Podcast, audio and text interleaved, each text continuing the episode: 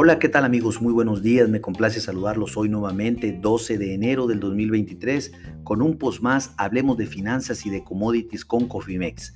En esta ocasión platicaremos del comportamiento de los bonos en los Estados Unidos y también en México, qué es lo que están haciendo en este momento y obviamente platicaremos y comentaremos algo de lo que acontece en el tipo de cambio y en el índice del dólar.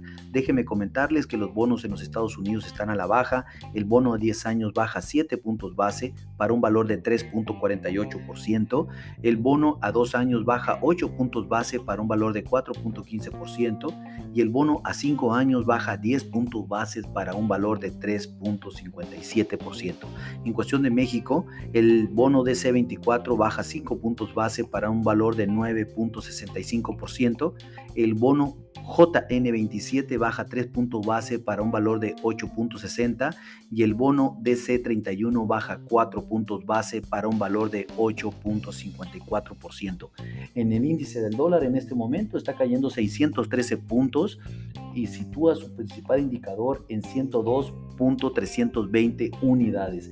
¿Qué está haciendo el tipo de cambio? Se aprecia el 0.21%, algo como 4 centavos por dólar para un spot de 18.88 pesos por cada dólar. Esto prácticamente después del, reporte de inflación en los Estados Unidos, el cual, si bien salió eh, eh, acorde a las expectativas, se reafirma el término de la tendencia a la baja en la inflación 6.5 contra el 7.1 anterior, lo cual esta es una muy buena noticia para el corto plazo. Esperemos a ver qué hace la Fed en su próxima reunión de política monetaria. Sin embargo, aún con esto consideramos la Fed aumentará en al menos 25 puntos base su tasa de referencia. Estén muy atentos, estaremos informando oportunamente. A nombre de todo el equipo de Cofimex, les doy las gracias por su atención.